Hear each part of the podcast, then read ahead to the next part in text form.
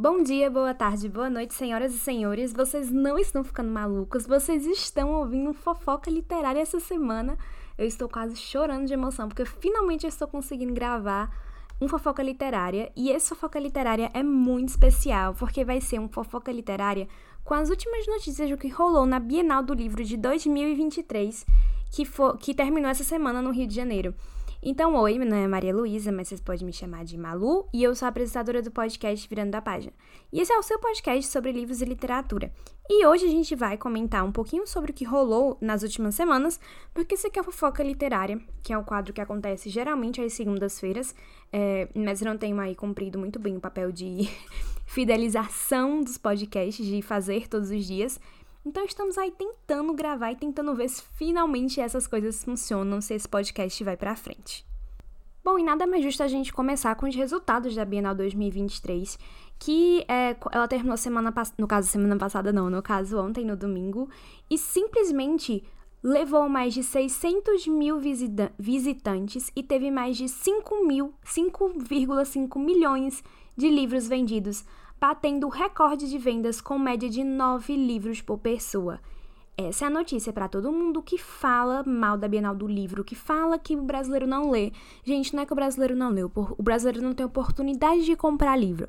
A Bienal é um evento caro, a gente sabe que não é um evento nada barato. Para entrar, se não me engano, é 30 reais.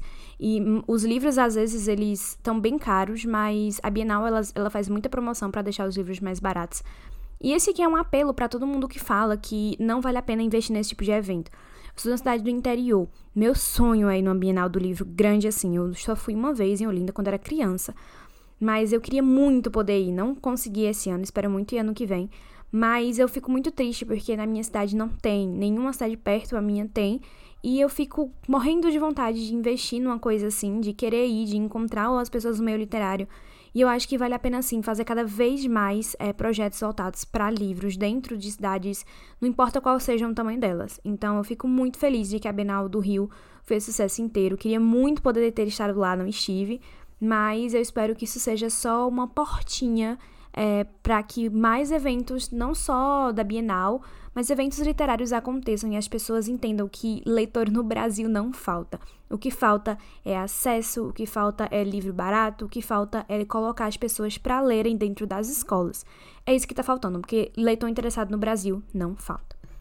Mas infelizmente nem tudo na Bienal são flores, nós tivemos algumas notícias, é, algumas de fofoca literárias e outras notícias bem sem noção do que rolaram essa semana. A primeira coisa que rolou é, de fofoca literária envolve uma editora. Então, é o seguinte. A editora, a editora nacional que foi que estava na Bienal com vários livros, com vários autores, é, disse que é, no meio da Bienal simplesmente acabou o estoque de livros e não conseguiram repor. O que é bem frustrante, pra, porque se você se prepara para um evento desse tamanho, o mínimo que você se espera como editora é que esteja ciente de que várias pessoas vão estar lá para comprar livros de vários autores. Imagina você chega, você é autor, ou você é fã de um autor, e você vai comprar o livro dessa pessoa, e você chega lá e não tem o livro dela. Então, infelizmente, a editora nacional mandou muito mal em não ter trazido um estoque considerável para essa Bienal do livro. Eles disseram que, na verdade, eles não tinham estoque suficiente, o que foi bem chato. Porque, gente, é uma Bienal do Livro, é um evento enorme, que dura basicamente uma semana inteira. Com autores internacionais, nacionais, é, influenciadores. Então, assim, evento grande que todo mundo sabia que ia acontecer. Não tem como você falar que você não tá preparado para um evento desse nível. Então, eu espero que ano que vem ou próximos eventos literários, essas editoras elas estejam realmente preparadas para o aporte que é o evento da Bienal. E eu fico muito triste pelos escritores que foram atingidos com isso, é, mas ao mesmo tempo eu fico feliz que é, eles tiveram essa demanda tão grande, mas infelizmente eles poderiam ter tido ainda mais demanda né, se não fossem pela editora. E mais uma fofoca literária envolvendo editoras. A editora Cabana Vermelha postou o seguinte é, pronunciamento no Instagram.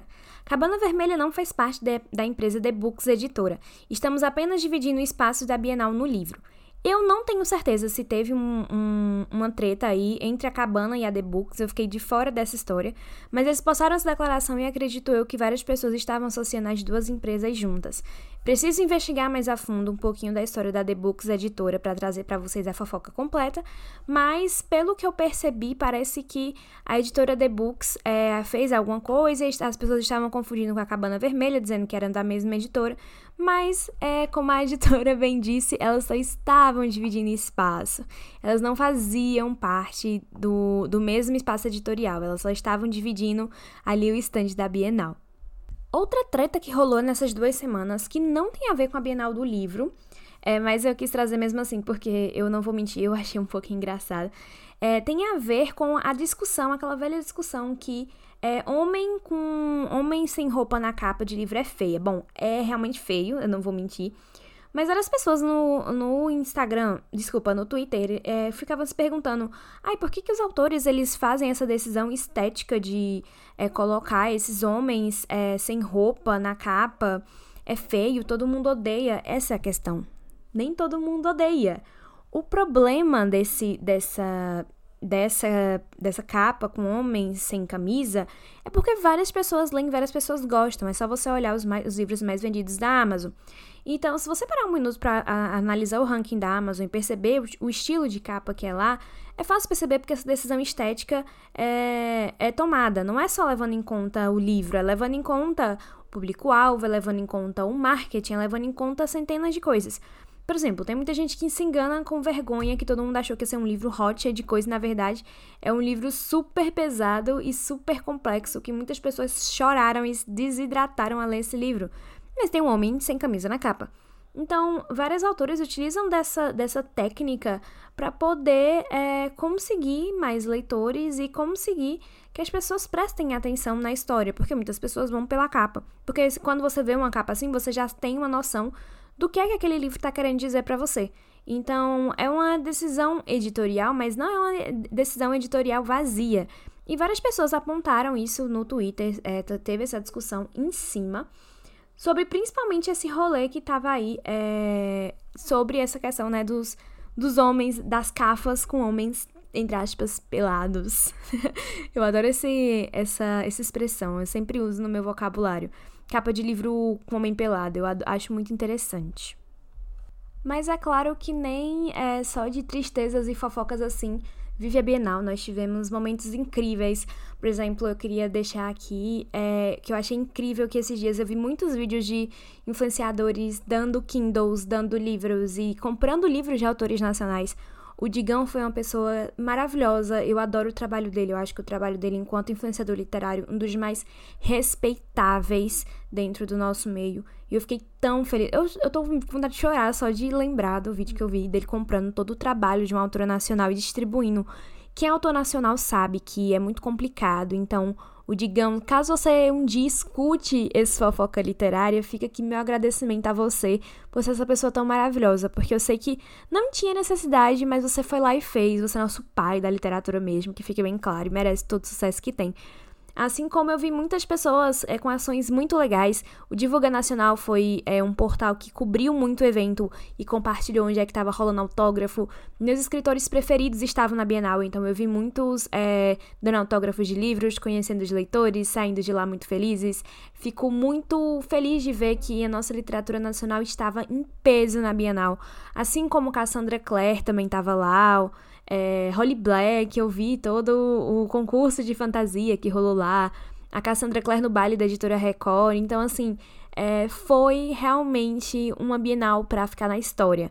É claro que a gente não teve só coisas boas, nós tivemos sim coisas ruins. Mas eu fico muito feliz de ver que foi um evento que tá aí para mostrar que as pessoas leem, que as pessoas se importam com livros. E eu só espero ver esse evento crescer mais para que a gente possa colocar na cabeça de que sim, é, leitores leem e a gente lê, a gente tá aqui. E queremos sim eventos, queremos conhecer nossos escritores preferidos. É, autores nacionais estão aí fazendo seu trabalho. Bom, é, e é isso. Muito obrigada a todo mundo pela atenção. espero que vocês tenham gostado desse fofoca literária com apanhados de acontecimentos que rolaram na Bienal. É, eu fico muito feliz de que as coisas estão acontecendo tão bem, né? Que esse evento está acontecendo também. Eu vejo vocês na sexta-feira Talvez na quarta-feira, não vou garantir, porque provavelmente, eu não sei se eu vou conseguir gravar, mas eu estou pensando em fazer uma sinestesia especial na quarta, porque eu tô devendo esse sinestesia há muito tempo e eu quero postar. Mas fica aí o quem sabe, né? É, muito obrigada a todo mundo pela audiência, pela paciência. Eu vejo vocês na quarta ou na sexta e mil beijos e até a próxima.